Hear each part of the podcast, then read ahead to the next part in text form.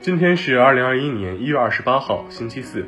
黑龙江日报为您播报的国内和国际新闻内容有：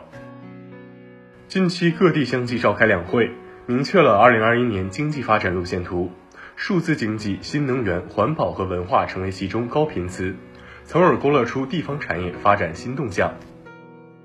国家卫健委一月二十七号零到二十四时，三十一个省、自治区、直辖市和新疆生产建设兵团。报告新增确诊病例五十四例，其中境外输入病例十三例，上海七例，天津两例，山西一例，江苏一例，广东一例，四川一例，本土病例四十一例，黑龙江二十八例，吉林九例，河北三例，陕西一例，无新增死亡病例，无新增疑似病例。国家卫健委，截至一月二十六号，我国新冠疫苗已接种两千两百七十六点七万剂次。教育部近日印发。防范中小学生欺凌专项治理行动工作方案，提出全面排查欺凌事件。新修订的行政处罚法自七月十五号起施行，群众关心的城管执法、环保执法等问题，将彻底告别多头执法的现象，由一个部门管到底。新修订的行政处罚法将增加规定通报批评，降低资质等级，限制开展生产经营活动。限制从业等行政处罚种类。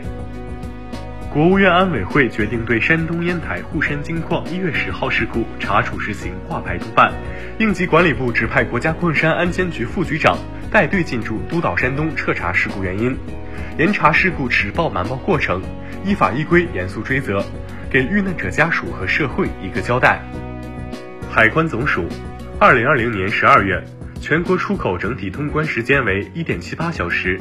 同比减少近一个小时，进口通关时间为三十四点九一小时，同比减少近两个小时。二十六号，河南安阳，一名男子开车进村时拒绝扫健康码，被工作人员拦下后不停辱骂，还叫嚣称纪委书记是我兄弟，随后拿扳手下车威胁防疫人员。二十六号晚，安阳警方发布通报，对涉事男子作出行政拘留十日处罚。美国一私人航天公司公布首批商业载人航天名单，三名来自美国、加拿大和以色列的富豪购买了价值五千五百万美元的船票，将于明年一月前往国际空间站进行为期十天的旅程。商业机构提供如此久的载人航天业务尚属首次。法国戛纳国际电影节组委会二十七号发表声明说，受新冠疫情影响。原定于今年五月举行的第七十四届戛纳电影节推迟至七月举行。世界富豪榜排名前二名的马斯克和贝索斯，二十六号因卫星互联网项目的轨道空间起了争执，亚马逊公司当天发声，希望监管部门不予批准太空探索技术公司调整其星链卫星轨道高度的申请，称改变星链项目设计可能令太空环境更危险，导致太空碰撞。并增加无线电干扰。马斯克当天在推特发帖反击，为了一个要等好几年才能投入运营的亚马逊卫星系统而阻挠星链，不符合公众利益。星链计划2019年至2024年期间向太空发射1.2万颗卫星，搭建星链网络，提供互联网服务。迄今已成功发射超过一千颗卫星。二十七号，泰国王室发布辟谣声明。否认了施妮娜获封皇后的传言，并将施妮娜称为王室配偶。在泰国，王室配偶指国王妻子外的伴侣。美国总统拜登领导的政府正在重启二十美元纸钞头像换人程序，打算用反奴隶制先驱塔布曼取代美国第七任总统民主党创始人杰克逊。